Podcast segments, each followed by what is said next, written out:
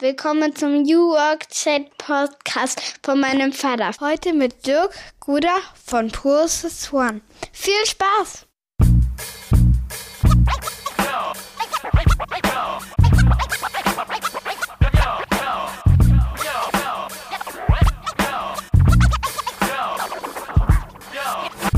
Moin Moin und viele Grüße aus Rostock City. Ihr seid zurück beim New Work Chat Podcast. Jeden Freitag um 7.30 Uhr droppen wir eine neue Folge. Mittlerweile sind wir bei Episode Nummer 60. Die Zeit vergeht. Schön, dass ihr noch da seid. Schön, dass ihr neu dabei seid. Wie auch immer. Hier geht es um New Work, hier geht es um die Frage, wie wir Arbeit verstehen, was ist Arbeit für uns, was wollen wir tun, wie wollen wir zukünftig besser zusammenarbeiten. Und zwar so, dass Arbeit uns stärkt, dass wir nicht unterscheiden müssen zwischen Arbeit und Freizeit und dass wir uns nicht aufs Wochenende freuen müssen, weil die Arbeit so schrecklich ist. Das wäre doch cool. Insofern lasst uns doch schauen, wie wir die neue Arbeitswelt gestalten und dazu lade ich mir spannende Leute ein, mit denen ich darüber spreche, wie die das machen und ganz praktisch angehen. Beim letzten Mal habe ich mich mit Mirko Hitzigrath unterhalten, der sich um das Feld Kultur und Entwicklung bei der Hotelkette Obstalsboom kümmert. Der Mirko erzählt, dass es eigentlich nichts bringt, wenn du dir Veränderung bei anderen wünschst und sie anordnest. Veränderung wird nur eintreten, sagt er, wenn du bei dir selber startest, wenn du dir deine Beziehung zu dir selbst anschaust, reflektierst und anfängst, dich weiterzuentwickeln, durch Feedback auch. Und deine eigene Veränderung kann dann auch mehr bewirken und inspirieren. Und diesen Ansatz verfolgt auch mein heutiger Gast. Und zwar ist das Dirk Guder. Dirk Guder ist ein alter Hase beim Thema Transformation. Seit 15 Jahren ist er Partner bei Process One, der Transformationsberatung aus Bielefeld, die schon viele, viele Unternehmen und Organisationen bei der Führungskräfteentwicklung und Transformation beraten und begleitet hat und die irgendwann gesagt haben, wir wollen anderen nicht nur sagen, wie es geht, wir wollen bei uns selbst anfangen. Wir wollen selber lernen, wie wir uns weiterentwickeln können. Sie haben alles in Frage gestellt, ihren Unternehmenszweck neu diskutiert und ausgehandelt. Sie haben ihr Führungskräfteverständnis über Bord geworfen und der Dirk berichtet in dieser extrem spannenden und praktischen Folge, wie die Transformation bei einer Transformationsberatung aussah, bei Process One. Außerdem hat er einen super Ansatz und zwar sagt er, wir möchten Unternehmen nicht nur dabei helfen, sich weiterzuentwickeln, sondern wir möchten ihnen dabei helfen, freundlicher zu werden. Finde ich einen super Ansatz, darum geht's. Unter anderem auch noch darüber, dass er mal in Rostock studiert hat. Ihr seht, am Ende gibt es immer eine Brücke zum schönsten Bundesland Deutschlands. Und ich grüße euch auch aus diesem, und zwar aus Rostock City, und wünsche euch jetzt viel Spaß bei der neuen Folge.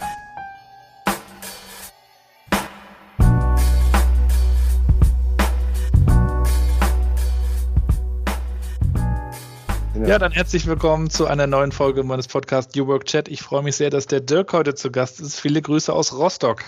Dankeschön. Hallo, grüß dich. Ja, Dirk, ich freue mich, dass du zu Gast bist. Das Gespräch ist ja äh, zustande gekommen. Also es wurde, wurde ja Kontakt mit mir aufgenommen und dazu rufe ich ja auch immer wieder auf bei mir im Podcast. Wenn ihr jemanden kennt oder wenn es jemand bei euch in der Firma gibt, äh, der mal was zu erzählen hat, dann kommt auf mich zu. Und ich freue mich natürlich auch immer sehr, wenn wir sehr praktisch reinschauen, wie macht ihr das eigentlich? Also Erfahrungsberichte und da wollen wir heute auch mal schauen, wie ihr bei Process One arbeitet, denn ihr macht einiges anders, darüber werden wir sprechen, auch im Kontext Führung, wie, wie werden Entscheidungen getroffen. Vorher wollen wir dich natürlich kennenlernen und da starte ich natürlich mit meiner ersten Frage, die auch du natürlich beantworten darfst. Wie würdest du denn meiner siebenjährigen Tochter Mathilde erklären, was du tust? Ah ja, das ist eigentlich total einfach. Also wir helfen Organisationen ähm, dabei, sich neu zu erfinden und freundlicher zu werden. Das ist so ein Aspekt, den ich gut finde und den wir tatsächlich auch versuchen beizubehalten oder äh, zu, zu integrieren in, den, in das, was wir tun. Und was vielleicht noch ein Aspekt ist, wir helfen Menschen auch dabei, Dinge zu denken, die sie bisher noch nicht gedacht haben. Und dann zu gucken, wohin die Reise geht und was daraus werden kann. Das mit dem freundlicher werden finde ich natürlich spannend. Das höre ich auch ehrlich gesagt selten. Oft geht es ja darum, wir müssen zukunftsfähig bleiben oder werden und ja, die Digitalisierung ernst nehmen und diese ganzen Themen. Aber äh, Freundlichkeit äh, finde ich sehr schön. Also geht das ein bisschen in Richtung Mitarbeiterzufriedenheit auch oder woran denkt ihr da? Naja, also grundsätzlich ist ja, sind, ist das, glaube ich, eine ganz wichtige Frage für uns und, und für mich auch im Speziellen zu fragen, warum sollen wir uns neu erfinden? Also was ist sozusagen der, der, die, die Notwendigkeit oder die Not, die es zu wenden gilt? Und das ist für mich eine ganz essentielle Frage. Und gleichzeitig ähm, merken wir aber, dass wir es, obwohl wir natürlich aus der Systemberatung auch kommen, dass wir es immer mit Menschen zu tun haben. Und, und die Frage, wie kommen Menschen darin vor? Und das ganze Leben geht mittlerweile auf in, in Arbeit und Leben. Und äh, das Thema Freundlichkeit ist eins, was mir persönlich am, am Herzen liegt, weil die Dinge, die man tut, äh, wenn man die mit guter Laune macht, wenn man, wenn man netten Menschen begegnet, wenn man das Gefühl hat, man ist gut aufgehoben in Organisationen, äh, dann macht es einen Unterschied. So, und äh, da merke ich, Manchmal begegne ich Organisationen, die, die, die nicht freundlich sind, weder zu sich noch zu ihren Mitarbeitern, noch zu ihren Kunden, noch zu ihren Gesellschaftern, wie auch immer, alles, was man da so mit einbeziehen kann. Und das ist ein wesentlicher Aspekt für mich, ja. Du hast gerade gesagt, heutzutage geht Arbeit in, in Leben auf und Leben und Arbeit, es überblendet sich, geht ineinander über. Was ist denn Arbeit für dich? Na, Arbeit für mich ist erstmal einen Mehrwert zu schaffen für, für andere und, und für mich, also etwas hervorzubringen in irgendeiner Art und Weise und dabei auch Spaß zu haben und äh, das auch als einen sinnvollen Beitrag an, ansehen zu können. Also diese Frage, ne, was, was tue ich eigentlich, äh, die kommt natürlich jetzt in der aktuellen Situation, ist die vielleicht wieder ein bisschen prominenter, aber ich finde, es ist eine Frage, die, die für jeden wichtig ist. Also was ist, was ist mein Beitrag? Was will ich machen? Will ich hier sein, wo ich bin? Ist das, was ich mache, ist das gut? Füllt mich das aus? Ja, von daher war das für, mich immer eine Frage, auch jetzt auf meinem ganzen beruflichen Weg, sich da immer wieder zu versichern. So, es ist das, was ich tun will. Ich glaube, die Frage ist ja tatsächlich nie neu, aber sie ist jetzt auch nochmal durch das Aufkommen der New Work-Diskussion vielleicht nochmal neu entflammt worden, wobei es ja auch nicht nur um Selbstverwirklichung geht, sondern auch um Wirksamkeit, wirksam werden geht wie schaffe ich das eigentlich ans, ans Steuer rüber zu rutschen vom Beifahrersitz, ist, glaube ich, so eine, so eine zentrale Frage dabei. Und du hast ja auf deinem Weg hin zu dem Berater, der du heute bist, äh, du, du hilfst ja Organisationen und Unternehmen auch dabei, sich neu zu erfinden, hast du ja auch schon einiges kennengelernt. Äh, bevor wir da reingehen äh, in deine persönliche Reise, würden wir natürlich auch noch mal gerne wissen, mit welchen fünf Hashtags du dich selbst beschreiben würdest. Ja, also Hashtag Nummer eins ist äh, nicht witzig, Papa. Ähm, also ich versuche, ich, ich versuche. Das erlebe ich auch gerade. Ich versuche ähm, meine Arbeit und mein Leben äh, gerne mit, mit Humor zu versehen und, und, und humorvoll zu sein. Und das funktioniert natürlich nicht immer. Ähm, aber äh, und dann gibt es halt auch entsprechendes Feedback und meine Kinder sind da ganz gute, äh, ganz gute Feedbackgeber. Ja, das andere, der zweite Hashtag ist, äh, andere sind auch schlau. Ähm, das ist mir insofern wichtig, als, als dass ich sehr häufig erlebe, dass manche Menschen glauben, dass was, das, was sie denken, die Annahmen, die sie haben, sind sozusagen das, das Ende der Fahnenstange, das, was maßgeblich ist. Und ähm, es gibt sehr viele Menschen auf der Welt und viele haben einen Beitrag zu leisten und äh, aus unterschiedlichsten Ecken. Und es ist mir wichtig, äh, dafür zu sorgen, auch bei mir selber, ähm, dass, dass diese Perspektiven irgendwie, dass ich die, dass ich die mitbekomme. Und ähm, da erzählt, glaube ich, auch der dritte Hashtag darauf ein, äh, der heißt präsent sein. Also wirklich versuchen zu verstehen, was, was Menschen einem sagen wollen. Ich glaube, man kriegt immer ganz gut mit, wo es jetzt, wo es irgendwie weitergeht oder wo, wo was anderes ist oder wo es eine Bereicherung ist. Aber erstmal zu schauen, was ist da eigentlich äh, noch im, im Angebot sozusagen. Und aus meiner Sicht, Entwicklung findet nur so statt, indem man mit anderen Menschen in Austausch geht. Vierter Hashtag ist ähm, Systemforscher. Also ich komme aus der Ökosystemforschung ursprünglich mal und bin da über das Thema systemische Beratung gelandet, äh, bei, dem, bei dem Thema systemische Beratung gelandet. Und das ist für mich ein, ein wesentliche Hintergrundfolie von dem, was wir tun und mit, mit Menschen in lebenden Organisationen zu arbeiten und diese auch äh, so zu behandeln und zu betrachten. Und der letzte Hashtag ist schön, wenn sich was dreht. Also ich freue mich wenn Dinge sich entwickeln. Ich kann auch gerne zugucken, kann auch gerne selber aktiv was machen, aber wenn sich nichts bewegt, dann macht mir das keinen Spaß. Also das äh, rumzusitzen ist nicht so meins, aber zugucken, einfach wie sich Dinge entwickeln, sei es jetzt bei den Kindern, sei es in der Firma, sei es bei Freunden, das macht mir Spaß. kannst du dann trotzdem auch Langeweile haben oder sogar genießen zwischendurch? Ich habe keine Langeweile. Ich habe letztens mit meiner Tochter, die, die hat, es war allerdings auch vor Corona, äh, kam nach Hause und, und hatte irgendwie, sagte, ich habe Langeweile, weil irgendwie ihr, ihr, ihr, ihr Netflix-Potenzial war irgendwie aufgebraucht und sie hat irgendwie kein gutes Buch gerade und sie saß dann. Und dann sagte ich, oh ja, lass mich mal mitmachen. Ich will mal sehen, wie das ist.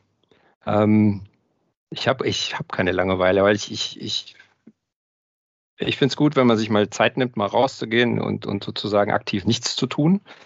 Aber Langeweile im Sinne von, dass mir nicht einfällt, was ich, was ich tun könnte oder so, ne, habe ich nicht.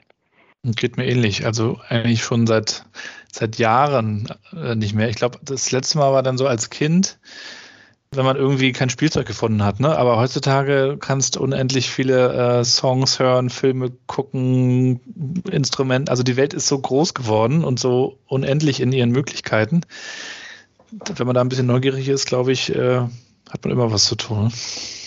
Genau, ich glaube einfach auch zu sagen, irgendwie auch Dinge mal anders zu machen oder äh, sich mal was vorzunehmen, äh, mal einen Deep Dive zu machen, irgendwo, äh, wo man wo man irgendwie, äh, ja, wo man sonst nicht hingucken würde. Also es gibt so viele Dinge, die, äh, die mal angeguckt werden wollen, äh, die auch noch auf dem Stapel liegen und die noch bearbeitet werden wollen. Und äh, sich da auf der einen Seite zu entspannen, finde ich gut, da nicht hektisch zu werden und auf der anderen Seite ja, sich zu versorgen mit, mit, mit Neuem, auch ohne, vielleicht erstmal ohne Absicht.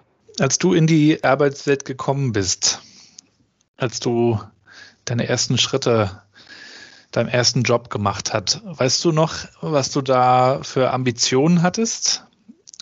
Also die, die wenigsten wiss, wussten ja, was sie wollten. In der Regel ist es ja so, dass man das äh, experimentmäßig herausfindet. Ähm, was war das bei dir für eine Situation? Bei mir war das eigentlich ganz klar von klein auf. Ich wollte Ranger werden, äh, weil mein Onkel in Schottland äh, Ranger beim National Trust for Scotland war und ähm, ich da viel Zeit verbracht habe und ich es einfach einen tollen Job fand. Also da ähm, in der Natur rumzustratzen und sich auch überlegen zu können, ob man sich jetzt mit Menschen auseinandersetzt oder lieber mit der Natur. Und das war ganz klar. Und dann äh, war das Problem, aber in Deutschland gab es nichts Vergleichbares damals. Ähm, und dann war das, was nahe liegt, äh, war Forstwissenschaften zu studieren. Das habe ich dann auch gemacht in Göttingen ja, das, als das so losging, ähm, da war schon klar, das wird schwierig werden, weil es Verwaltungsreform gab und so weiter und so weiter. Und ich dachte mir aber, ja, doch, das ist eine gute Idee und bin dann äh, im Nationalpark Bayerischer Wald gelandet. Oh, da haben wir mal Urlaub gemacht mit der Familie früher. Ja, und das also ist natürlich ein Traum, äh, war damals auch ein Traum. Und ähm, dann habe ich aber relativ schnell gemerkt, ah, Nee, Verwaltung ist es dann jetzt dann doch nicht. Also das äh, konnte ich mir jetzt nicht so vorstellen. Alleine schon damals aufgrund der Abläufe und der Hierarchie spielte natürlich auch ein Thema, aber es war so diese, diese, das ganze bürokratische Thema und äh, dann habe ich mich relativ schnell ähm, umorientiert, beziehungsweise habe ich relativ schnell so die Alternativen gecheckt. Ja, habe dann nach meiner, nach meiner Diplomarbeit und der, dann habe ich eine Zeit lang da im Nationalpark gearbeitet und habe dann noch mein zweites Studium gemacht äh, in Rostock. Mhm. Ähm, Erwachsenenbildungsstudium sozusagen, also ein, so, ein, so ein Aufbaustudium. Und habe mit, äh, mit ehemaligen Kommilitonen und, und Freunden ein Startup gegründet, äh, was sich um innovative Bildungskonzepte sozusagen gekümmert hat. Ja, und das in der Zeit war ich dann mehr oder weniger so Weiterbildungs-, Forschungs- äh, und äh, Seminar-Junkie. Dann habe ich irgendwie versucht, möglichst viele Dinge noch zu machen und bin dann irgendwann ähm, bei äh, Process One gelandet und habe da eine Ausbildung gemacht. Und die haben dann, das war dann schon im Jahr 2000, und die haben dann äh, mich gefragt, ob ich bei denen anfangen möchte. Das war natürlich überhaupt nicht mein Plan äh, eigentlich. Und habe dann kurz überlegt und habe dann da angefangen. Erzähl mal äh, Process One für die, die es nicht kennen. Was macht Process One? Wo kommt der Laden her? Process One ist eine ähm, Trainings- und Beratungsgesellschaft äh, mit Stammsitz in, in Fulda. Ähm, wir haben damals ähm, gab es äh, Ausbildungen und, und, und Seminare äh, zum Thema Führung viel und zum Thema Veränderung. Und wir haben dann das, inzwischen haben wir das, dieses ganze offene Seminargeschäft haben wir alles eingestellt, weil wir viel mehr im Bereich Organisationsentwicklung unterwegs sind.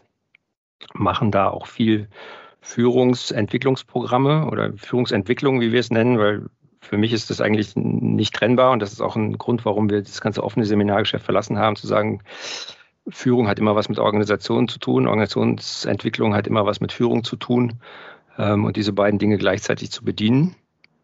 Und in der Zeit ähm, habe ich dann auch meine systemische Beraterausbildung noch gemacht, ähm, fünf Jahre lang. Und so hat sich das Thema so, sozusagen ein Stück weit weiterentwickelt. Also eher so kommt aus einem offenen Trainingsgeschäft. Wir haben damals auch schon viel erlebnisorientiert äh, gearbeitet, also waren viel draußen und haben auf der ganzen Welt ähm, Erlebnis, erlebnisorientierte Projekte gemacht. Ähm, machen wir auch heute noch, also jetzt im Moment gerade ein bisschen weniger. Digitale ähm, Erlebnisse? Ja, wir sind jetzt tatsächlich dabei, ähm, einige von diesen Dingen zu digitalisieren.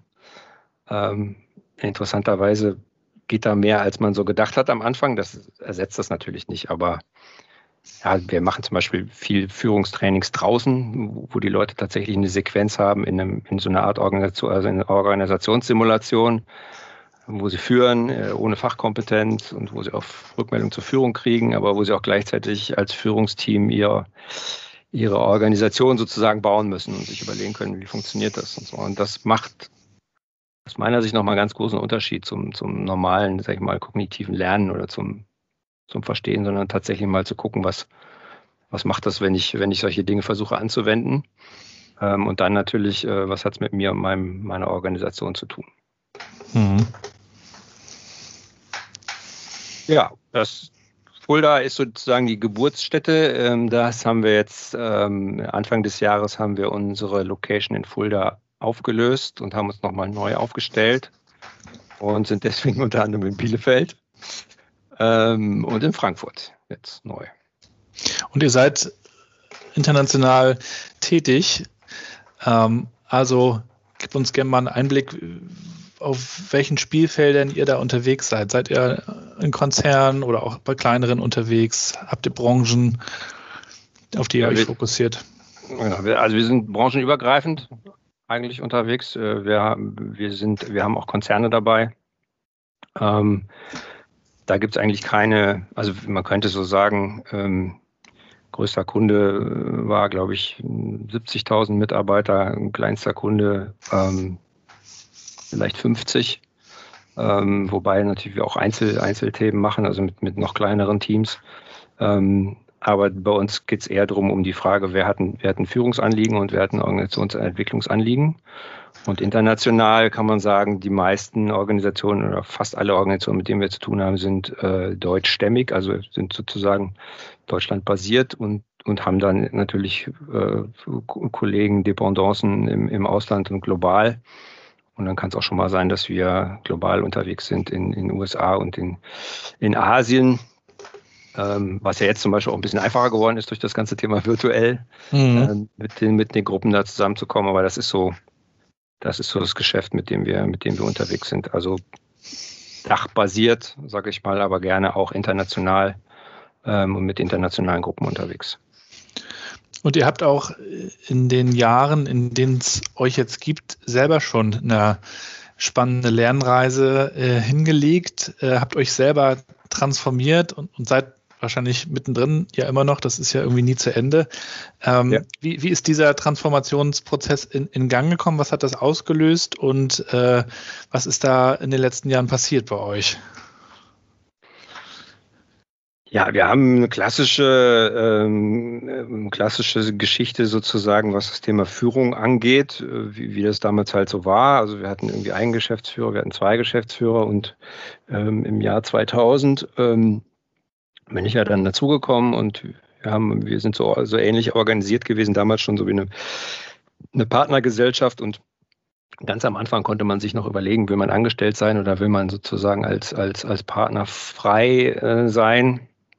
Ähm, ich habe mich immer für dieses, für dieses, für dieses äh, Freiberufliche sozusagen entschieden, aber sehr stark äh, an, an, an die Firma gebunden. Also wir machen nichts, ich mache nichts anderes, sondern das ist sozusagen mein Heimathafen.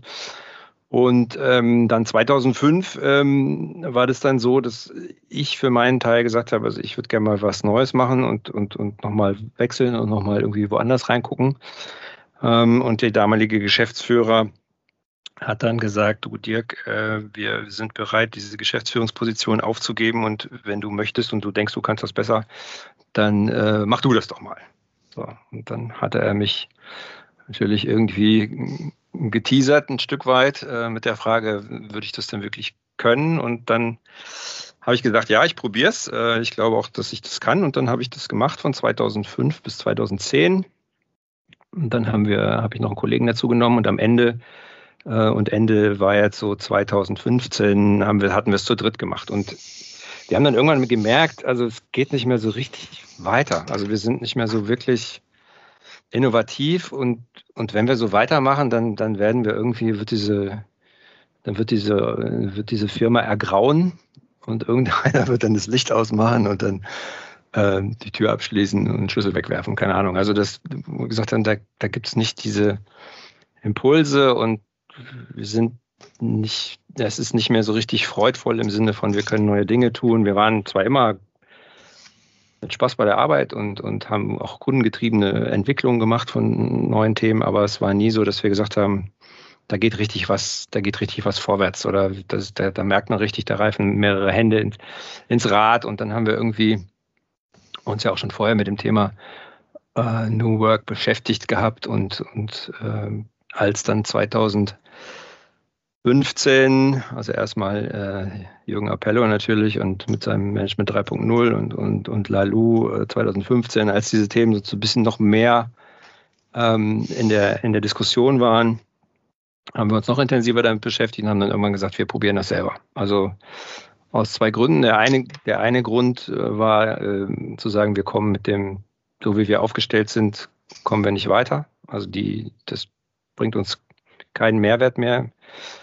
Und äh, der andere Grund war, wenn natürlich, wenn wir mit unseren Kunden zu diesen Themen in, in der Diskussion sind, dann sollten wir auch ein bisschen eine Idee haben, wovon sprechen wir da eigentlich? Also wie fühlt sich das an? Wie, wie, wie ist das, Dinge zu machen, die für, bei denen wir alle nicht sozialisiert worden sind. Also wir sind ja, wenn wir so, wenn wir so, also ich so meine Generation angucke, wenn wir so zurückkommen, wir kennen ja nichts anderes außer Linienorganisation, Projektorganisation, Matrixorganisation, zweimal Matrixorganisation, dreimal Matrixorganisation. Was, mit, mit was anderem sind wir ja nicht groß geworden. Und ja, die das, Klassiker. Genau, und das zu merken halt, äh, wie fühlt sich das an, äh, wo poppen da Dinger hoch, äh, wie geht man damit um, wie regelt man das und wie lässt man von vor allen Dingen eigene Glaubenssätze los und findet neue. Ähm, das ist ein wesentlicher Teil, den hätte ich auch vorher nicht so eingeschätzt, dass das so heftig wird. Das finde ich einen spannenden Punkt, weil ich habe immer den Eindruck, viele Unternehmen, die sich jetzt mit Transformation beschäftigen, die möchten gerne das Neue haben. Agilität, Kanban, Scrum, New Work, äh, was auch immer, schicke äh, Büros und so weiter, Tools, alles her damit. Das Alte würden wir aber ganz gern auch noch behalten. weißt du? Genau. Ja.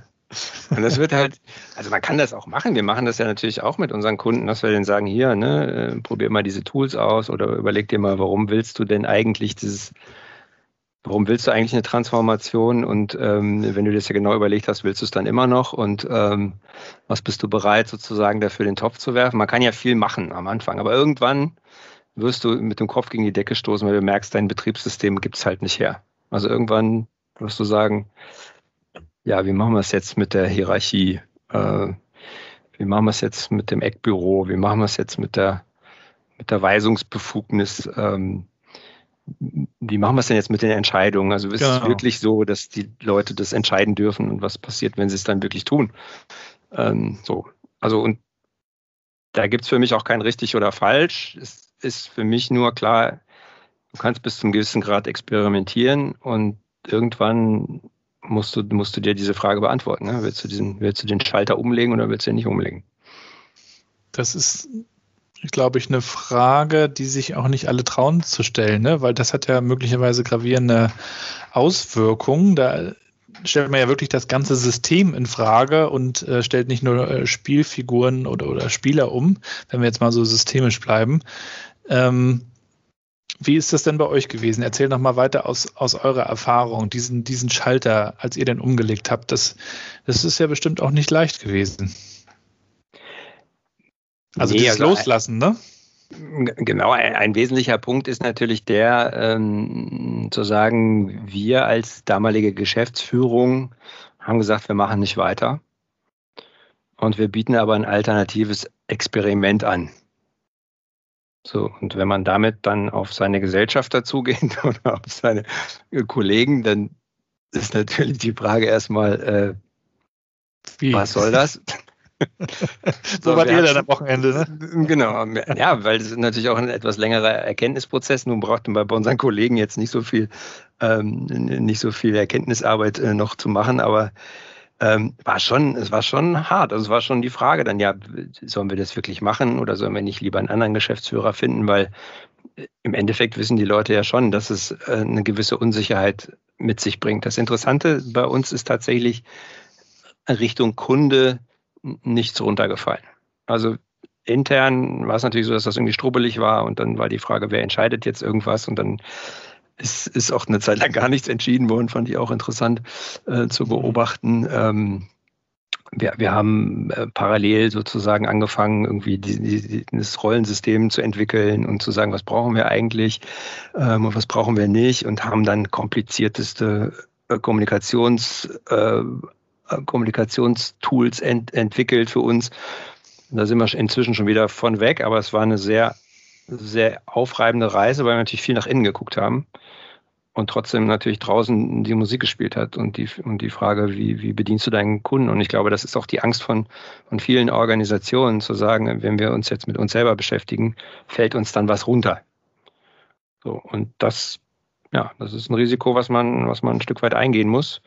Ähm, was ich aber glaube, was ich denke, was, was handelbar ist. Habt ihr euch dann mit Systemen wie Holokratie, Soziokratie auch beschäftigt? Wie, wie, habt ihr, wie habt ihr das gesehen? Natürlich erstmal alles uns reingezogen, was es gab in der Zeit.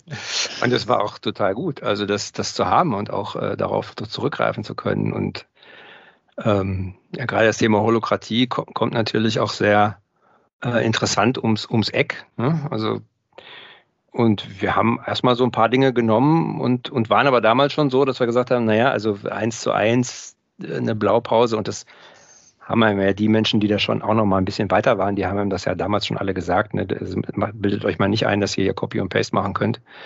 Ähm, das funktioniert nicht. Und ähm, ja, so, das, so ist es ja auch rausgekommen. Also wir haben uns daran, wir haben uns daran angelehnt, erstmal ähm, haben unsere Kommunikation so organisiert. Ähm, aber wir haben zum Beispiel viele Dinge inzwischen nicht übernommen oder anders geregelt. Also wir haben keine, keine Leads und keine Rap-Links und, und ähnliche Dinge, sondern wir haben ähm, Menschen, die Rollen haben und da gibt es eine Rollenbeschreibung, es gibt eine Domäne, die, die so ein bisschen definiert, was dein Entscheidungsraum ist oder wo auch von dir erwartet wird, dass du eine Entscheidung triffst.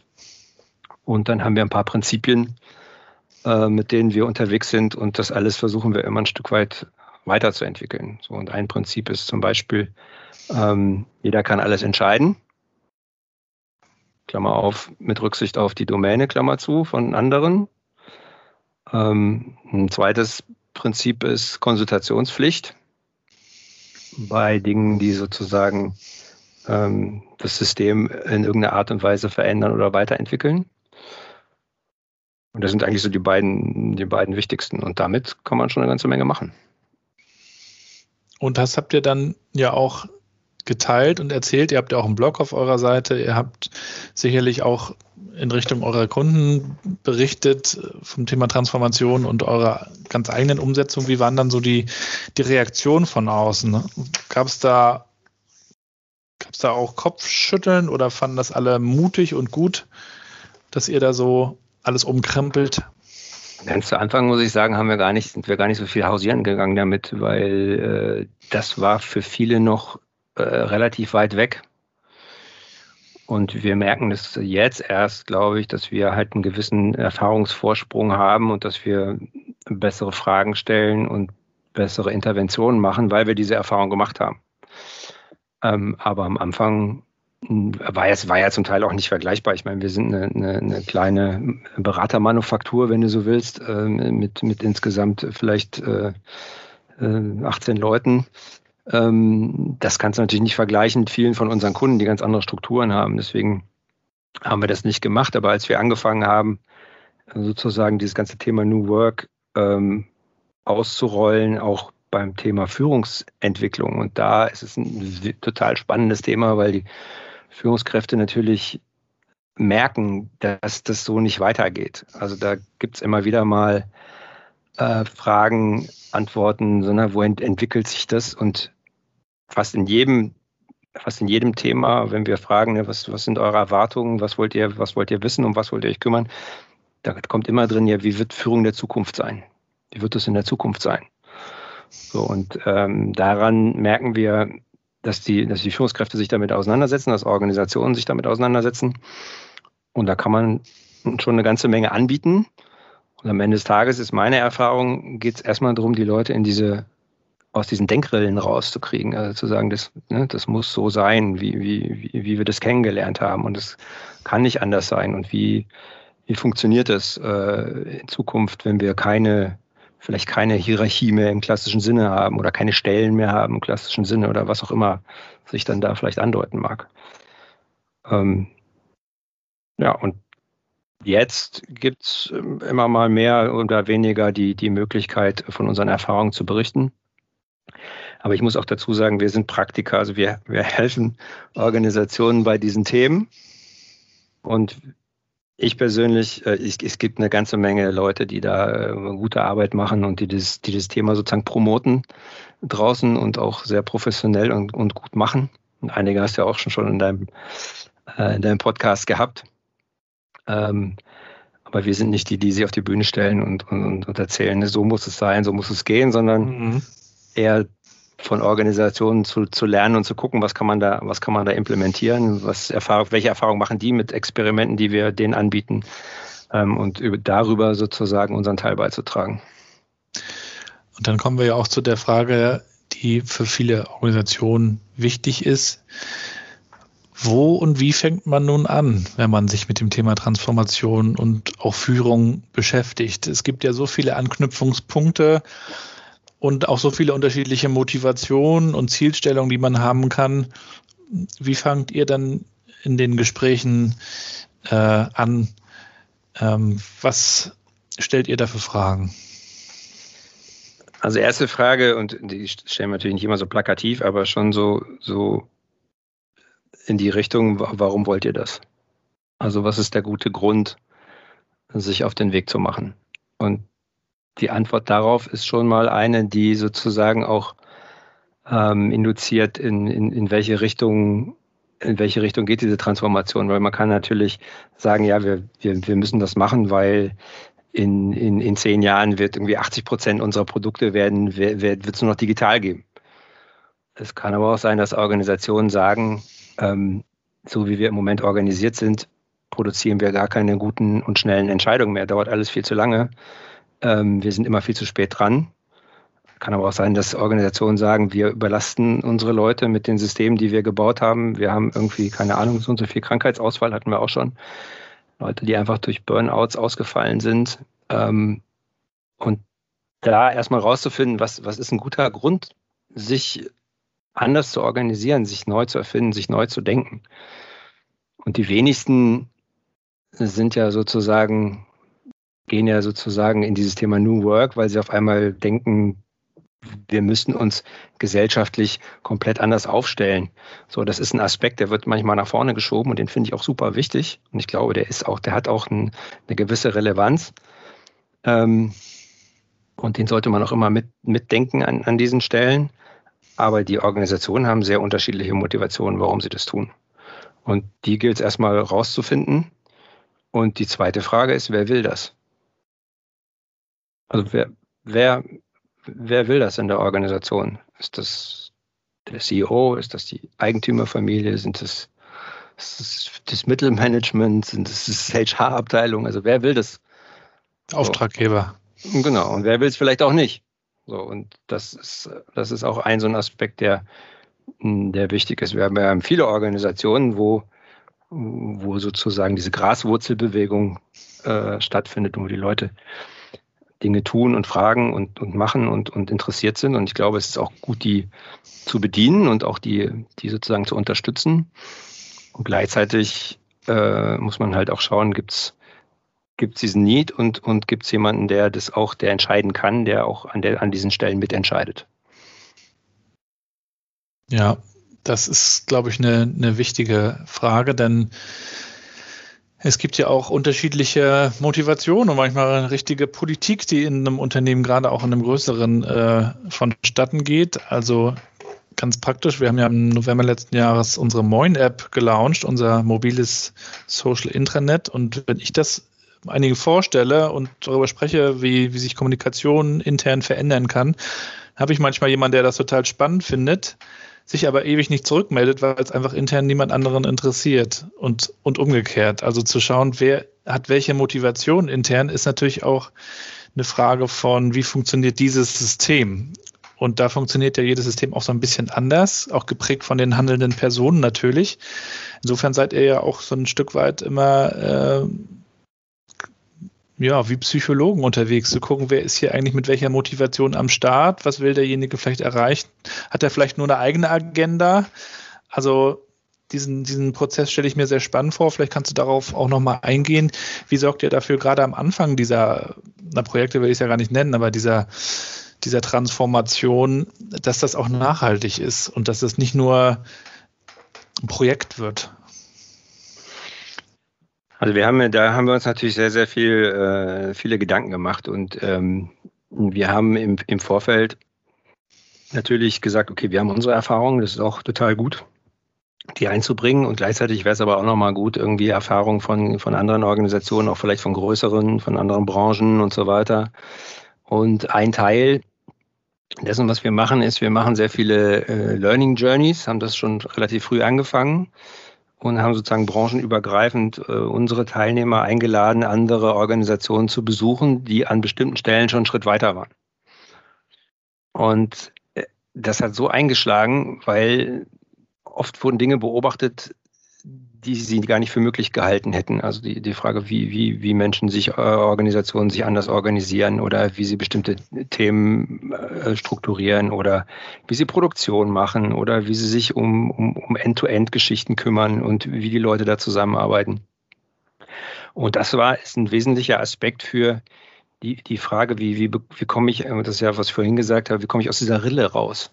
Also diese, diese, wie, wie, wie schaffe ich es wirklich, mir vorzustellen, dass wir uns auch anders organisieren können. Und wenn man das geschafft hat, dann kann man aus meiner Sicht ganz gut anfangen, die Leuten auch mal ein paar Tools anzubieten und zu sagen, so probiert das mal aus. Und wenn man merkt, dass die Tools funktionieren für das, wofür ich sie tatsächlich auch nutzen will und sie mir einen Mehrwert geben, dann ähm, geht's äh, geht's auch ein Stück weiter und dann geht's sozusagen immer weiter und meine Hoffnung dabei ist immer sozusagen, dass die Leute immer mehr gute und positive Erfahrungen machen und sozusagen darum kämpfen, dass das Rad nicht zurückgedreht wird. Und das merke ich halt immer wieder, dass da, wo Geländegewinne gemacht worden sind, dass es da auch weitergeht. Also wenn ich da eine Erleichterung habe oder ich, ich einen zusätzlichen, zusätzlichen Sinn für mich entdeckt habe oder gemerkt habe, Mensch, das funktioniert, ähm, dann, dann merkt man, dass, dass, dass Menschen weiter an diesen Themen arbeiten. Und ähm, als wir diese ganzen, äh, als wir diese, die ganzen, diese ganzen Organisationsbesuche gemacht haben, hat mein Kollege Reinhard einmal ein bisschen zusammengeschrieben, so de deskriptiv, ne, was sind so Merkmale, die immer wieder auftauchen, wo Leute sagen, darum müsst ihr euch kümmern. Also wenn ihr, wenn ihr sozusagen weiter in diese Richtung arbeiten wollt, wenn ihr mit der Komplexität umgehen wollt, mit all dem, was da gerade passiert, mit diesen gesellschaftlichen Anforderungen, das sind Merkmale, die sind wichtig. Und die haben wir dann versucht nochmal zu beschreiben und haben das nochmal irgendwie abge abgeprüft und sind dann so bei so neuen Aspekten rausgekommen. Und einer ist Sinn und Zweck und, und Zukunftsbild oder ne, man kann es auch Purpose nennen, wie auch immer man das nennt. Also die Frage, wora, wora, worauf arbeiten wir hin? Was, was wollen wir sein? Wie, wie soll es aussehen? Aber da sind auch andere Sachen drin, die aus meiner Sicht genauso wichtig sind, wie zum Beispiel das Thema abgestimmte Prioritäten. Also die meisten Organisationen leiden an Überlastung Und äh, das ein gutes Prinzip war ja früher immer, wenn ich jemanden zur Führungskraft mache, ich kippe einfach immer mehr auf den drauf. Und die, die möglichst viel davon abgearbeitet bekommen, sind halt die Leistungsträger. Die High Performer. Die High Performer. So. Und auf wessen Kosten sie das dann machen oder ob die da nachts noch irgendwie oder ob die sich scheiden lassen müssen oder ihre Kinder nie gesehen haben oder das hat keine Organisation niemals nicht interessiert. Ja? So. Und das ist ja das, das Prinzip, wir mehr draufkippen ähm, und da, wo dann halt die High-Performer sitzen, da passiert dann was. Aber das Prinzip ist ja ausgelutscht. Also auch so, so, so triviale Dinge wie, ähm, wie zum Beispiel Prioritäten abstimmen. Ne? Also das, das, ist, das ist uns deswegen aufgefallen, weil wir machen immer so eine kleine, wir machen immer eine kleine Standortbestimmung. Ne? Also was würdet ihr in eurem in eurer Organisation als, als tendenziell gut bewerten und wo sagt ihr, haben wir Schwierigkeiten und dieses Thema Prioritäten abstimmen oder aber auch ähm, ignorieren, also bewusst ignorieren von Dingen. Das findet sehr häufig, ähm, wird sehr häufig sehr hoch gerankt. Also im Sinne von, wir, wir kriegen die Komplexität nicht mehr, nicht mehr in den Griff. So, und ähm, wenn man da mal ein bisschen, ein bisschen reinleuchtet und, und da mal schaut, wie bekommt man das sozusagen ähm, wieder gängig, ähm, dann ist man schon relativ dicht am, am Kern von, von, vielen, äh, von vielen Themen. So, und da haben wir noch nicht über transparente Bezahlmodelle gesprochen oder, oder sonst irgendwas, sondern da geht es tatsächlich nur darum, ähm, wie kriegen wir diese Organisation ähm, so hin, dass sie die Dinge tun kann, die sie, die sie am besten kann. Und zwar in einer Art und Weise, dass, äh, dass Aufwand und Ertrag irgendwie äh, Sinn machen und dass die Leute sich gut einbringen können und dass die Leute ihre Kompetenzen einbringen können und dass sie irgendwie fertig werden und äh, dass wir neue Dinge produzieren können und dass wir den Kunden im Blick halten können und all diese Dinge. Also da gibt es tausend verschiedene Möglichkeiten und Gründe, warum man sich mit diesem Thema auseinandersetzen sollte.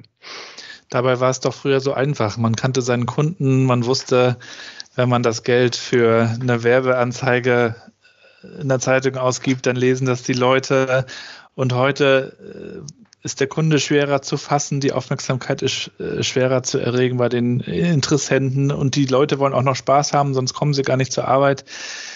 Es war doch eigentlich, die Welt früher war doch äh, ein bisschen bequemer dann, ne? Eigentlich ist es doch jetzt ein bisschen schwieriger durch die Komplexität. Ja, das sicherlich, aber andererseits ist es natürlich auch, gibt es auch mehr Möglichkeiten. Ne? Und ich äh, finde schon auch äh, äh, ein interessantes äh, Thema zu sehen, wie entwickelt sich, wie entwickelt sich Arbeit ne? und wie entwickelt sich äh, dieses, dieses ganze Thema Kreativität und Digitalität, Digitalisierung ist ja nur, ist ja nur ein Aspekt äh, von diesen Dingen. Aber für mich persönlich muss ich sagen, ähm, habe ich in den letzten zehn Jahren so viel gelernt äh, wie in der ganzen Zeit davor. Und ich bin jetzt auch schon ein paar Tage auf der Welt.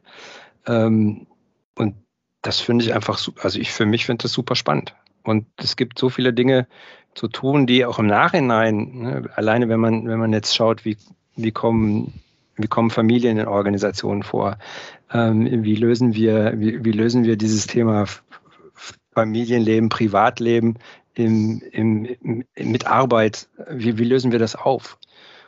So, und, und diese, diese, ja klar, ich meine, Männer können, äh, können Erziehungsurlaub nehmen, ähm, toll, aber das ich glaube, da gibt es noch so viel zu tun, was die Frage angeht, wie, wie, wie organisieren wir uns so, dass wir, dass wir äh, Frauen und Männer und Familien äh, in Organisationen gut vorkommen und, und sozusagen die Dinge tun können, die sie tun wollen und, und gleichzeitig ein, ein, ein erfülltes Leben leben. Mhm. Ja, das haben wir jetzt im letzten Jahr ja alle erlebt oder, oder viele von uns. Ich meine, wir sprechen immer von alle, dabei sind es am Ende nur die, die Wissensarbeiter, die am Laptop sitzen. Der, der Rest muss ja oft trotzdem irgendwie in die Bäckerei oder ähm, in die Fabrik. Ähm, aber wir haben viele von uns erlebt, dass dieses äh, Vereinbaren, wenn es dann sein muss, irgendwie auch geht, auch wenn es sehr anstrengend ist. Ich habe ja auch drei Kinder und gerade wenn es sich dann so überlappt und man jeden Tag auch ein bisschen anders organisieren muss, ist es natürlich schon schwerer als vorher, wo einfach die Kinder dann da waren und dann war man da und fertig. Trotzdem bringt es natürlich seine Chancen und Vorteile. Man ist flexibler und äh, plant die Dinge anders ein. Es kann aber auch ein bisschen stressen, glaube ich, wenn man dann natürlich nicht diesen Feierabend hat, den man vielleicht früher hatte, wenn man das Büro verlassen hat, sondern man ist ja vielleicht in dem Modus, dass man gedanklich ja abends dann doch nochmal zwei Stunden hat und am nächsten Morgen ganz früh und jeder Tag ein bisschen anders. Also diese Routinen, die wir früher so hatten, die gibt es ja so vielleicht nicht mehr. Du hast ja auch darüber geschrieben, Working from Home. Was macht das eigentlich mit uns? Ähm, und da würde mich ja auch deine Sicht darauf interessieren. Also du privat, äh, wie gelingt dir das? Und was hast du vielleicht auch für Tipps, wie das gelingen kann? Und was glaubst du auch, was wir so im Kontext von Arbeit und, und New Work da jetzt vielleicht mitnehmen? Also ein, ein wesentlicher Aspekt ist ja der, der den Corona sozusagen gebracht hat, ähm, erstmal zu sehen, wie gut die Leute in der Lage sind, sich selbst zu organisieren und, äh, und Dinge zu tun und ähm, performant zu sein und, und äh, auch in dieser, in dieser besonderen Situation äh, Dinge fertig zu kriegen. Und ähm, das hat, glaube ich, viele, viele erstaunt, ne, also besonders viele Führungskräfte erstaunt, dass obwohl sie der Kontakt zu den, zu den, zu den Mitarbeitenden äh, jetzt nicht mehr so eins zu eins war, obwohl sie vielleicht auch nicht mehr so genau kontrollieren konnten, was sie so machen.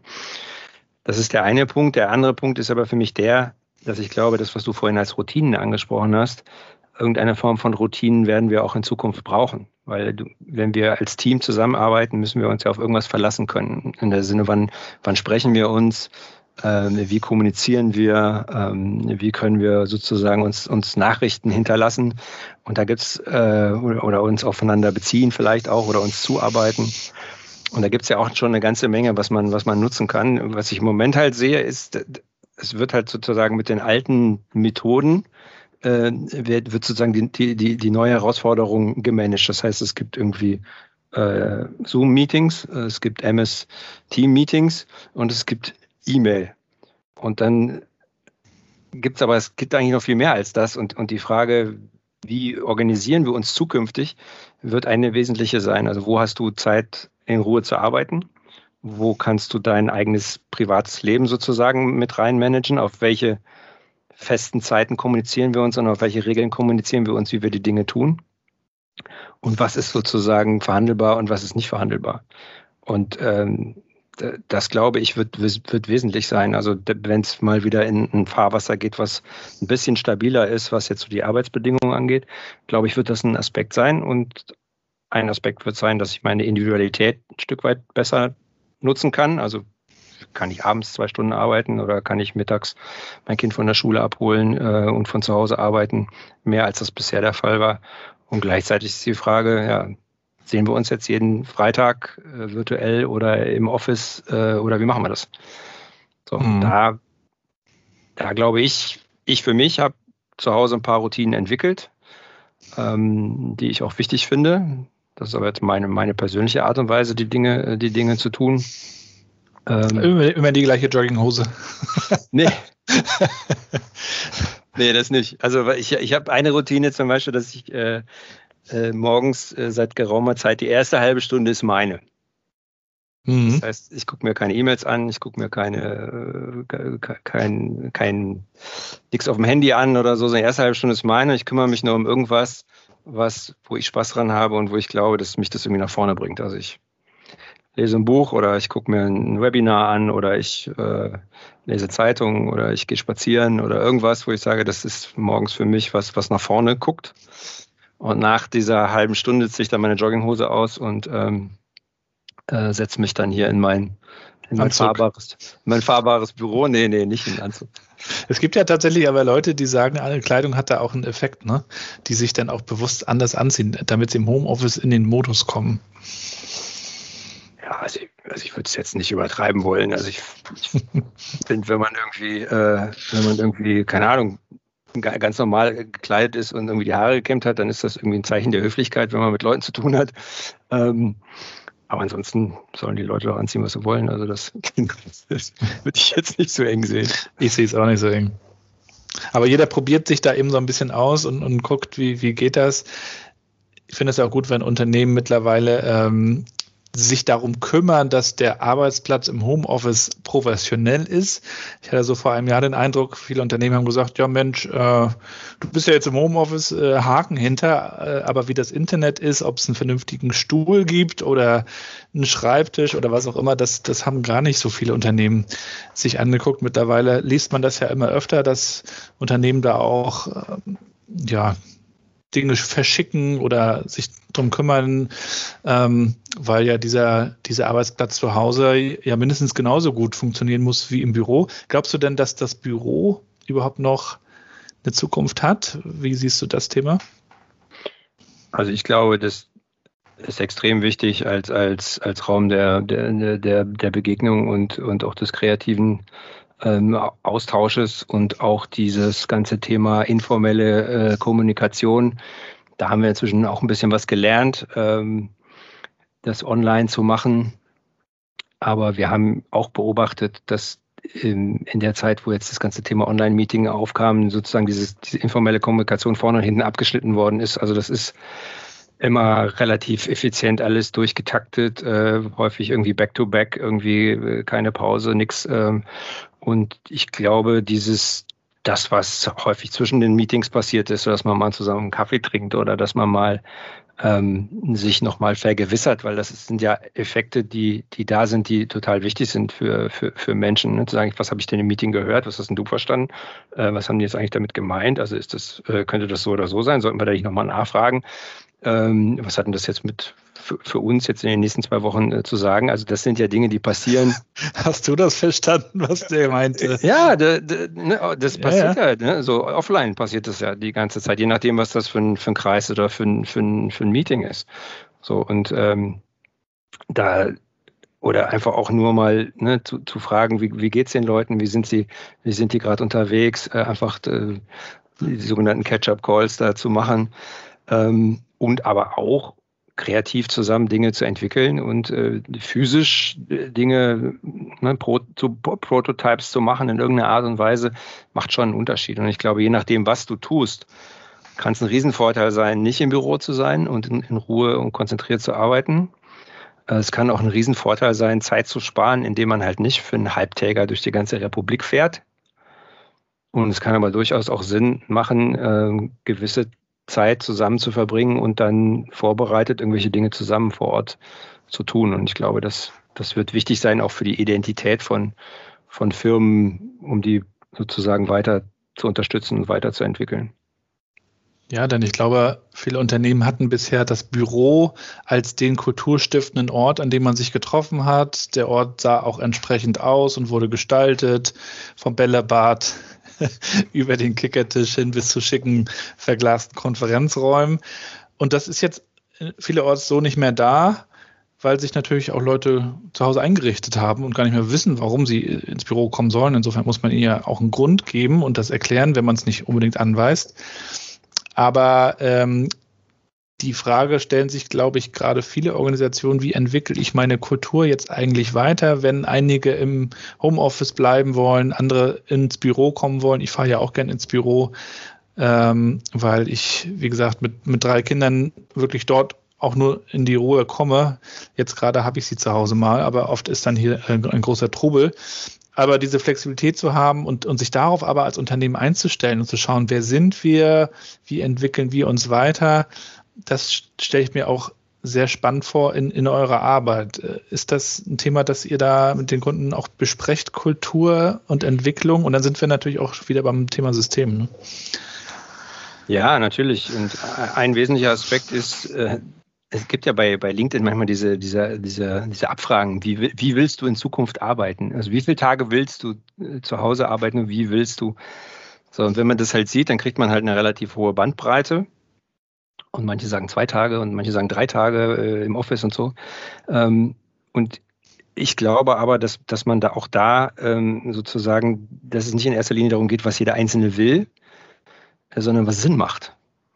So, und äh, es gibt durchaus äh, sinnhafte äh, Möglichkeiten oder sinnhafte Ansätze zu sagen, es macht Sinn, dass Menschen Homeoffice machen weil weil es flexibel ist für sie selber in ihrem, äh, wie sie arbeiten, aber weil es auch Sinn für das Team macht äh, und für das Produkt macht und für den Kunden macht. So, und das wäre für mich die, die allererste, die allererste Frage. Und das, das Thema Kultur ist eins, was natürlich dann auch immer durch die Tür kommt.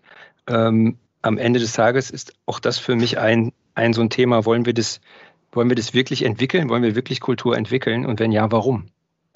Also was, was ist wieder, sind wir wieder bei der Frage, was, was, was wollen wir da tun? Und dann kann man natürlich Dinge tun, von denen man glaubt, dass sie auf Kultur auf die Kultur eine gewisse Auswirkung haben, aber am Ende des Tages wird man immer erst hinterher sagen können, ob das sozusagen kulturrelevant ist, was man da gemacht hat. Und ähm, auch da gibt es natürlich viele, viele, viele Aspekte. Aber wir haben, also wir haben einen Kunden, der, der gesagt hat, bei uns ist es Kultur, dass wir ganz viele Projekte anfangen und keine absagen. Also wir, wir bringen manchmal welche zu Ende, aber wir sagen, wir halten keine an. Also wir haben irgendwie, keine Ahnung, 250 offene Projekte. Jeder weiß, wir können das nicht alles gleichzeitig machen. Und Kultur ist, die nicht zu stoppen, sondern die versanden einfach. Keine Kulturveränderung ohne Struktur- und Prozessveränderung. Und äh, das haben wir bei uns auch gemerkt. Ne? Also bis zum gewissen Grade kann man, ähm, kann man Prozesse aufrechterhalten und kann man Strukturen aufrechterhalten. Aber irgendwann wirst du dich entscheiden müssen. Dann möchte ich die Kultur tatsächlich nachhaltig verändern und dann werde ich auch Strukturen und Prozesse anpassen müssen und auch Rollen anpassen müssen. Und ähm, das ist was, was für Organisationen nicht immer so leicht ist und wo, wo natürlich auch nicht immer jeder mitgeht. So, das, das ist natürlich auch was, ne? Alle sagen so, New Work ist irgendwie was Tolles und äh, Selbstorganisation ist was Tolles und Autonomie ist was Tolles und äh, vergessen dann aber manchmal, dass das nicht das ist nicht für jeden was. Und, und die Frage, was habe ich eigentlich für einen Deal gemacht, indem ich sozusagen bei dieser Organisation angefangen habe, ist, ist auch ein wichtiger, ne? zu sagen, ist nicht, nicht alle Leute streben nach Autonomie. Also ist jedenfalls meine Erfahrung. Ne? Also die finden natürlich gut, wenn, wenn sie nicht äh, gemicromanaged werden und wenn ihnen da keiner von der Seite reinredet bei den Dingen, wo sie sich auskennen.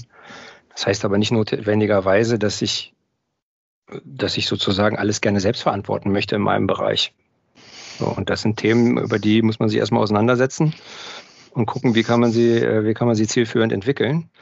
Und am Ende des Tages glaube ich, so wie die Komplexität heute ist, so wie die Geschwindigkeit heute ist, bleibt uns gar nichts anderes übrig, als an der Stelle zu sagen, alles, was nicht ähm, ähm, automatisiert wird, äh, sozusagen mit Verantwortung zu versehen und mit Verantwortungsgraden zu versehen und dadurch auch sicherzustellen, dass was Neues in die Welt kommt. Ist das dann auch eine, eine Aufgabe der Führungskräfte zukünftig? Also ob die Führungskraft jetzt, ob das eine Rolle ist oder ob das noch eine Position ist, auch zu schauen, wie, wie geht es jedem Einzelnen, was braucht jeder Einzelne. Du hast nämlich vorhin auch gesagt, äh, also Leute wünschen sich was, aber wichtig ist ja auch, was macht Sinn. Das muss man ja auch vielleicht zusammen besprechen und abstimmen und entscheiden und eben ähm, auch gucken, das, was abgeschnitten ist vor und nach den Meetings, nochmal zu gucken, wie geht's dir? Ist das aus, aus deiner und eurer Sicht auch eine Aufgabe der Führungskräfte, damit ein Unternehmen und eine Organisation auch freundlich ist am Ende? Also in, in, im Moment ist es ja so, dass, dass, dass Führungskräfte ja sozusagen im Regelfall mit, mit, mit Hierarchie verheiratet ist. Ne? Dann gibt es dann irgendwie noch laterale Führung und so, aber es gibt immer irgendwelche Insignien und das wird sozusagen alles auf auf diese eine, auf diese eine, auf diese eine Stelle sozusagen reduziert, äh, was da, was da wichtig ist. Und häufig ist es ja so, dass Menschen sich für Karriere entschieden haben, nicht unbedingt für Führung. Das Blöde ist, dass das halt mitgeliefert wird. Also das ist Teil des Paketes. Ähm, und viele Führungskräfte leiden auch darunter, dass sie sozusagen jetzt führen sollen und müssen, weil sie sozusagen ihrer Leidenschaft nicht mehr nachgehen können, nämlich ihrer Expertise, also ihrer Könnerschaft. Und ich glaube, was auf keinen Fall unter die Räder kommen sollte, ist, dass Könnerschaft verloren geht. Aber es kann sein, dass Führung zukünftig bedeutet, arbeiten am System und nicht im System. Also ich kümmere mich darum, wann immer wir unser System weiterentwickeln, das ist bei uns auch so, sozusagen Systemarbeit machen, dann gibt es da jemanden, der führt. Also der die Diskussion führt, der den Prozess führt, äh, der auch die Entscheidung herbeiführt entweder indem er sie selber fällt oder äh, dafür sorgt, dass andere sie, andere sie fällen. Aber diese Kopplung wird es nicht mehr geben, notwendigerweise aus meiner Sicht.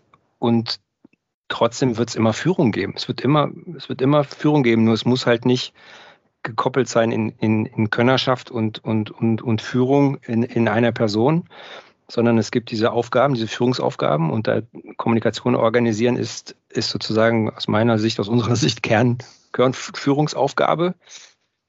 Und es muss aber nicht notwendigerweise äh, jemand sein, der jetzt viele Klappen auf der Schulter hat. Nur wenn du Klappen hast natürlich und wenn du Hierarchie hast, dann hast du sofort ein Ungleichgewicht drin, dann hast du sofort eine Asymmetrie drin und dann hast du sofort auch eine Delegation von Verantwortung nach oben. So, und je weniger Asymmetrie man drin hat, umso leichter tut man sich vielleicht auch, jedenfalls ist das meine Erfahrung, die Führungsjobs zu verteilen. Und zu sagen, wer führt jetzt dieses Thema?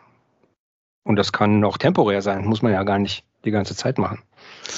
Eine Formulierung, die ich ganz schön fand, äh, in der, in der Ostseesparkasse, in der ich gearbeitet habe, da hieß es immer, wer treibt denn das Thema jetzt? Also wir haben immer viel von Treibern gesprochen. Das, das fand ich mir ganz sympathisch, weil wenn es keinen gibt, ist ja eine ganz zentrale Rolle, dann äh, gerät so ein Thema oder ein Projekt oder was auch immer sehr schnell wieder ins Vergessen im schlimmsten Fall, weil ja täglich neue Impulse aus allen Richtungen kommen.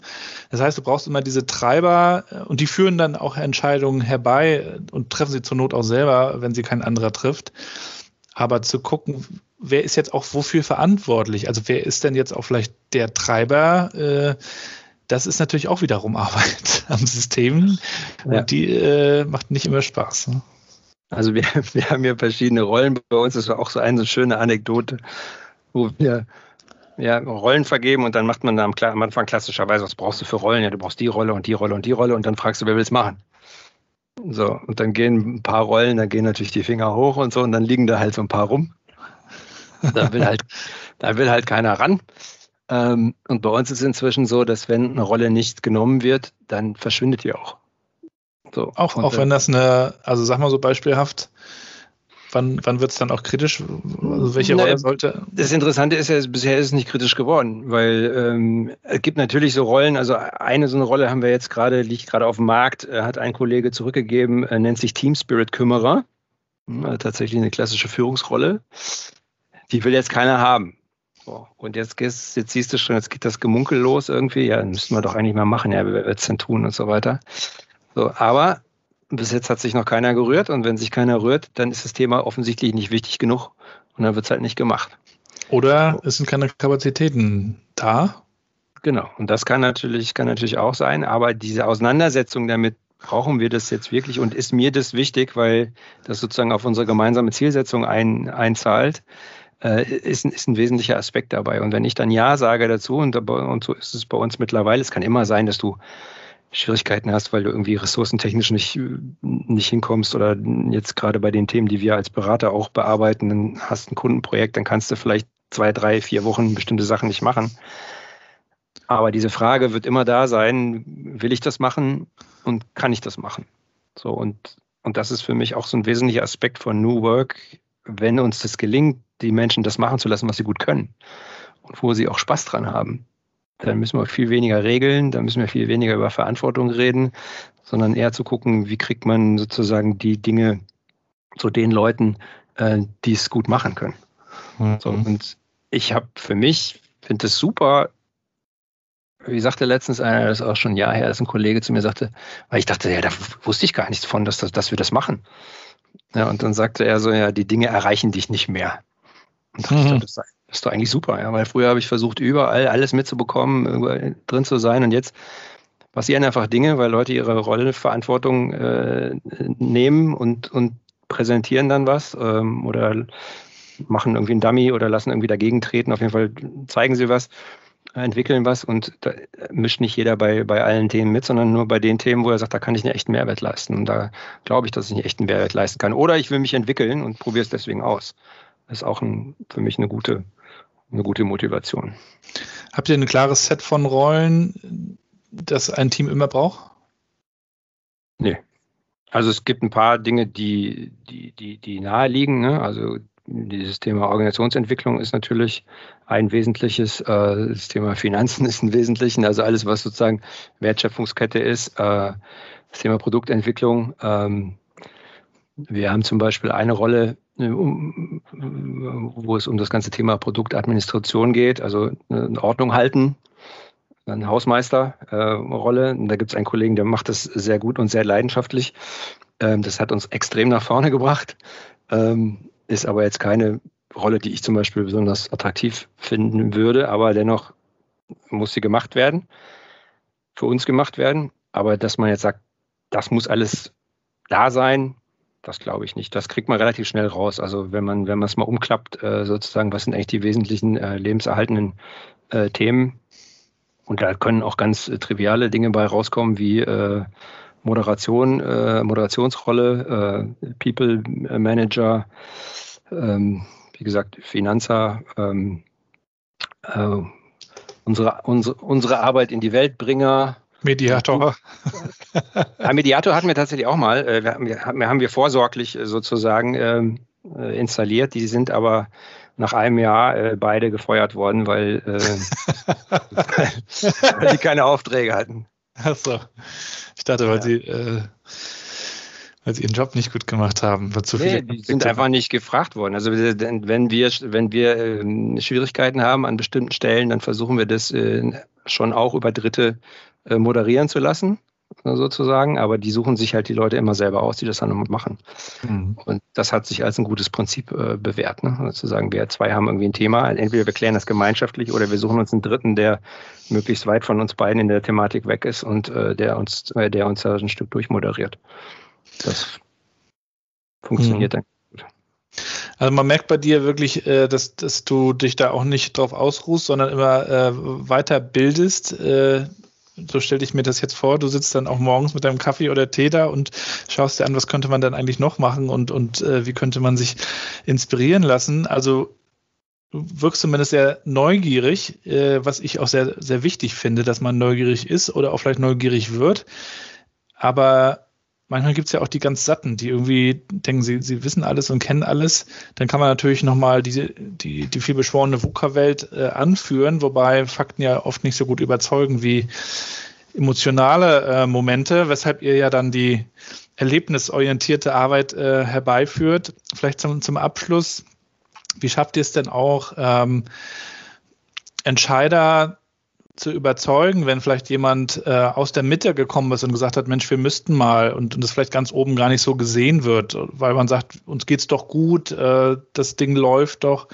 Also, oder ist das dann gar nicht euer Job zu überzeugen? Also diese, dieses Sensibilisieren. Naja, das, das ist, das ist, glaube ich, eine, die, die Antwort kommt ja jetzt relativ leicht durch die Tür, aber ich, äh, also die Frage kommt relativ leicht durch die Tür, aber ich glaube, die Antwort ist gar nicht, ist gar nicht so, ist gar nicht so einfach, denn die, der wahrgenommene Druck äh, oder die, der wahrgenommene äh, Leidensdruck, äh, nenne ich das mal, der ist ja immer sehr unterschiedlich. Mhm. So, und ähm, es macht natürlich einen Unterschied, ob mir der Laden gehört ähm, oder ob ich sozusagen einen vom vom, vom Shareholder eingesetzter CEO bin, äh, der einen bestimmten Auftrag hat. Ähm, es macht einen Unterschied, in welcher Branche ich äh, unterwegs bin und was ich für äh, Fox-Konzepte habe. Ähm, ich, ich, glaube, je höher der, der, der Marktdruck ist, um, umso, umso, umso eher leider wenden sich die Menschen sozusagen dem Thema Veränderung zu, weil stabile Systeme sind ja auch erstmal was Feines. Also ich meine, stabil ist kein System mehr, aber sage ich mal, Dinge, die Prozesse, die laufen und da kann man auch das eine oder andere in Kauf nehmen, wenn es mal nicht läuft. Das dann umzustellen, ähm, das erfordert häufig sehr viel Mut. Und deswegen finde ich auch dieses Prinzip, und das versuchen wir relativ schnell einzuführen, zu probieren. Also ähm, ein paar Dinge auszuprobieren, Iterationen zu machen, ähm, und nicht nur jetzt auf, auf Prototypen von irgendwelchen Produkten, sondern mit allem, was, was, was uns in den Kopf kommt, zu sagen, wenn uns das weiterbringt, wir probieren es mal aus. Also wir machen mal für zwei Monate, äh, probieren wir das äh, so und so aus und versuchen da über dieses Thema Prototyping und, und Iteration, ähm, versuchen wir auch Leute zu überzeugen, das Risiko erstmal klein zu halten. Zu sagen, schau mal, was geht. Und ich habe, ich persönlich habe, weil du sagtest vorhin, wir sind auf der Suche nach neuen. Ich habe halt in den, den, letzten zehn Jahren so viel gelernt, auch von Leuten, wo ich es nie möglich gehalten hätte am Anfang, dass ich immer denke, Wahnsinn. Also, und wenn da nur jeder irgendwie ein bisschen, ein bisschen breiter gucken würde, nach dem Motto, ja, also wir haben jetzt äh, letztes Jahr, Pauline hast du ja auch kennengelernt, äh, haben wir eine Trainee eingestellt und die macht wilde Sachen und ähm, die soll es auch machen. Und was ich da schon wieder gelernt habe an vielen Ecken, ist einfach fantastisch. Und ich glaube, wenn wir als Organisation das schaffen, das ein bisschen mehr willkommen zu heißen und ein bisschen mehr zu trauen, dann müssen wir auch nicht so über Fehlerkultur reden oder so, sondern für mich ist erstmal wichtig, mal was ausprobieren. Und nicht im Sinne von einfach machen und Flöcke einschlagen und irgendwie versuchen, andere Leute über den Tisch zu ziehen, sondern zu sagen, wir, wir gucken uns, wir haben eine Annahme, Wir gehen da rein, wir probieren es aus und dann gucken wir, was passiert. Und dann gucken wir uns das aber auch gut miteinander an. So.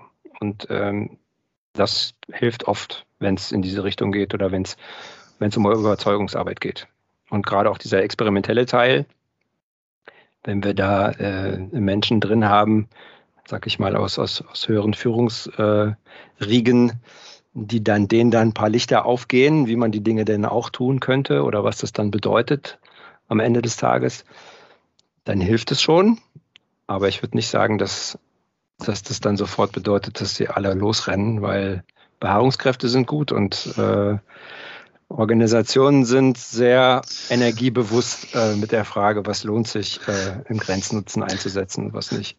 Ihr pflanzt dann die Idee der Transformation ganz oben ein, sodass der oder diejenige äh, glaubt, es wäre die eigene Idee gewesen. Inception. Naja, das kann man, das kann man schon auch machen, aber ein wesentlicher Aspekt ist ja, wenn wir über Agilität reden. Also wenn wir, ich habe jetzt letztens einen, einen Neukunden gehabt, da ging es tatsächlich auch um das Thema New Work und für die war New Work gleich Homeoffice. Mhm.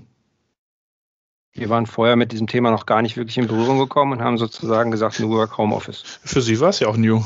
Genau. So, oder für andere ist halt New Work Agilität. Und für andere wieder anderes New Work Scrum. Was so, ist es für dich?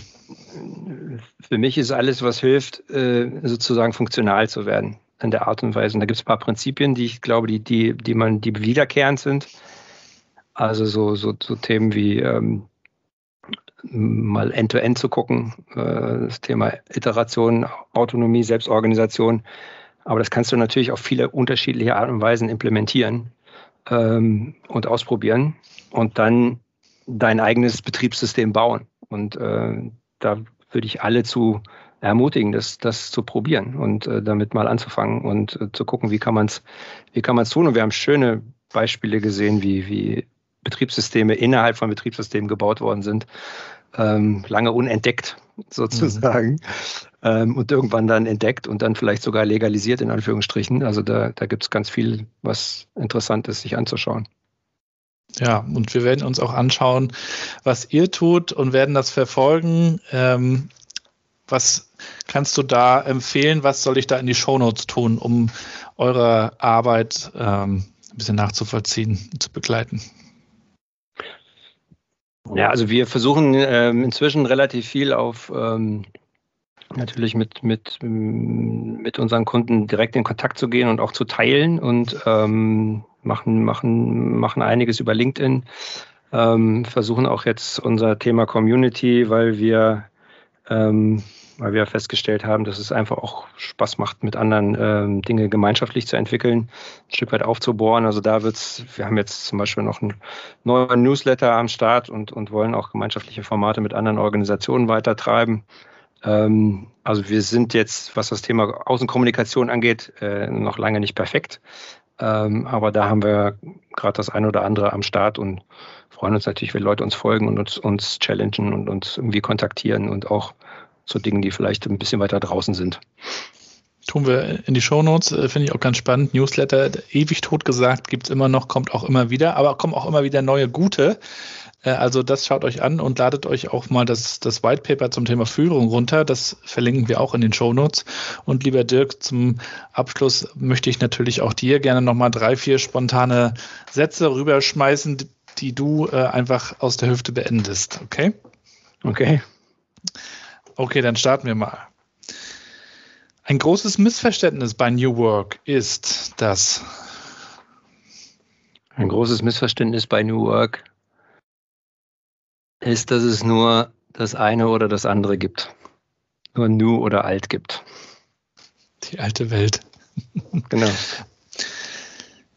Ein gelungener Arbeitstag sieht für mich so aus, dass. Ähm, dass ich das erledigt habe, was ich mir vorgenommen habe und ähm, darüber hinaus äh, noch was Neues gefunden habe, was ich nicht vermutet hätte an dem Tag. Meinem 18-jährigen Ich würde ich empfehlen, dass ähm, lange studieren, ähm, sich viele Dinge angucken, viele Praktika machen, viele Organisationen anschauen und sich genau überlegen, in welchem Umfeld will ich arbeiten und leben. Ein wichtiger Future Skill für unsere Kinder ist zuhören und andere Leute ernst nehmen. Ich bin produktiv, wenn aber wenn ich ausgeschlafen bin, äh, wenn ich inspiriert bin ähm, und wenn ich mit Menschen zusammenarbeiten kann. Ein Buch, das ich empfehlen kann, ist. Ein Buch, was ich empfehlen kann. Ah, das ist schwer. Es gibt, es gibt viele, es gibt viele äh, Bücher, aber ähm, das, was ich, was ich, was mir ganz lieb ist, ist uh, The Big Five for Life. Ist, glaube ich, jetzt auch kein kein äh, Geheimnis mehr, aber das fand ich eins, was ich einfach empfehlen würde. Da wird ja auch diese äh, Organisation beschrieben. Äh, ist, ist, das was, hat das, äh, hast du da Inspirationen rausgenommen und auch praktisch äh, ableiten können? Ja, ein, ein so ein Aspekt ist ne, genau der, nämlich der, die, die, die Frage, wie positioniere ich mich, um auf Organisationen drauf zu gucken. Das ist, glaube ich, für mich so der wichtigste Aspekt. Also wie, wie gut bringe ich mich in eine, in eine Beobachtersituation und mache daraus meine Ableitung. Und das ist da einfach wunderbar beschrieben, auch mit den ganzen Effekten und wie man drauf gucken könnte und was einem das Leben so erzählen könnte. Und der letzte Satz. In fünf Jahren erzähle ich im New Work Chat Podcast das? Ähm, in fünf Jahren erzähle ich, dass wir ähm, in der Summe im Schnitt äh, sieben Jahre jünger geworden sind in unserer Organisation, ähm, sehr viel diverser geworden sind in unserer Organisation ähm, und dass wir viele spannende Kundenprojekte haben, von denen, mit denen wir heute angefangen haben, die sozusagen einen wesentlichen Schritt weiter in ihrer Transformation sind. Das würde mich freuen, wenn, wenn so Geschichten, äh, wenn die sich nachhaltig tatsächlich äh, überführen lassen. Wir werden es äh, überprüfen. Du bist herzlich eingeladen, alle spätestens in fünf Jahren. Dirk, hab, hab herzlichen Dank für das Gespräch Sehr und für das, für das, Teilen äh, deiner Erfahrung.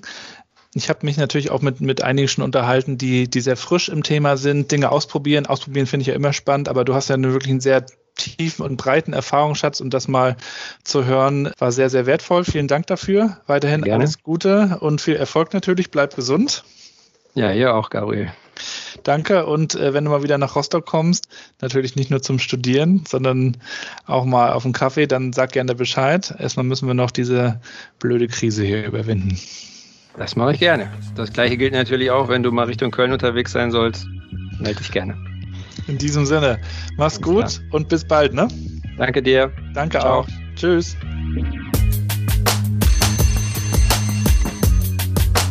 Und wir sind auch schon wieder am Ende der heutigen Folge, mittlerweile schon Nummer 60. Und ich würde euch bitten, folgt dem Dirk doch mal. Er ist ein guter, Achtung Wortwitz. Und das könnt ihr tun, über LinkedIn und ich packe euch natürlich alle Links in die Shownotes, das ist klar. Ansonsten schreibt mir bitte auch, wie euch die Folge gefallen hat, wie ihr den Podcast findet, was ihr euch noch wünscht, wen ihr euch vorstellen könnt. Stellt gerne Kontakt her, schreibt mir über Twitter, LinkedIn oder schreibt mir auch eine E-Mail. Kontakt gibt es auf meinem Blog gabrielrad.com. Und wenn ihr nochmal sagt, wir bräuchten auch nochmal irgendwie Input zum Thema Transformation und New Work, dann könnt ihr mich auch gerne einladen. Ich komme auch gerne vorbei und gebe euch einen Impuls, halt einen Vortrag oder eine Keynote. Komme auch gerne für eine Moderation vorbei und bringe auch gerne ein paar Learnings mit aus meinem Podcast. Das ist möglich. Ansonsten würde ich mich freuen, wenn ihr diesen Podcast auch weiter supportet, bewertet, ähm, ein paar Sterne darüber wachsen lasst und äh, vor allen Dingen das Ganze auch weiter teilt, damit wir auf die nächsten 60 Folgen äh, loslegen können. Ich habe auf jeden Fall nach wie vor Bock und lerne extrem viel. Ich reflektiere das auch und schreibe mir Dinge auf. Ich weiß nicht, wie ihr das macht. Würde mich auch mal interessieren. Also schreibt mir doch mal, was macht ihr mit Podcast-Folgen? Wie lernt ihr davon? Was nehmt ihr mit? Und wie lasst ihr das für euch wirken? Das würde mich wirklich interessieren. Und ansonsten wünsche ich euch alles Gute. Schönen Gruß von der Ostsee. Wir hören uns spätestens nächste Woche Freitag wieder, 7.30 Uhr wie immer. Ihr wisst Bescheid. Bleibt gesund und bleibt connected. Der New York Chat Podcast ist der allergeilste Podcast.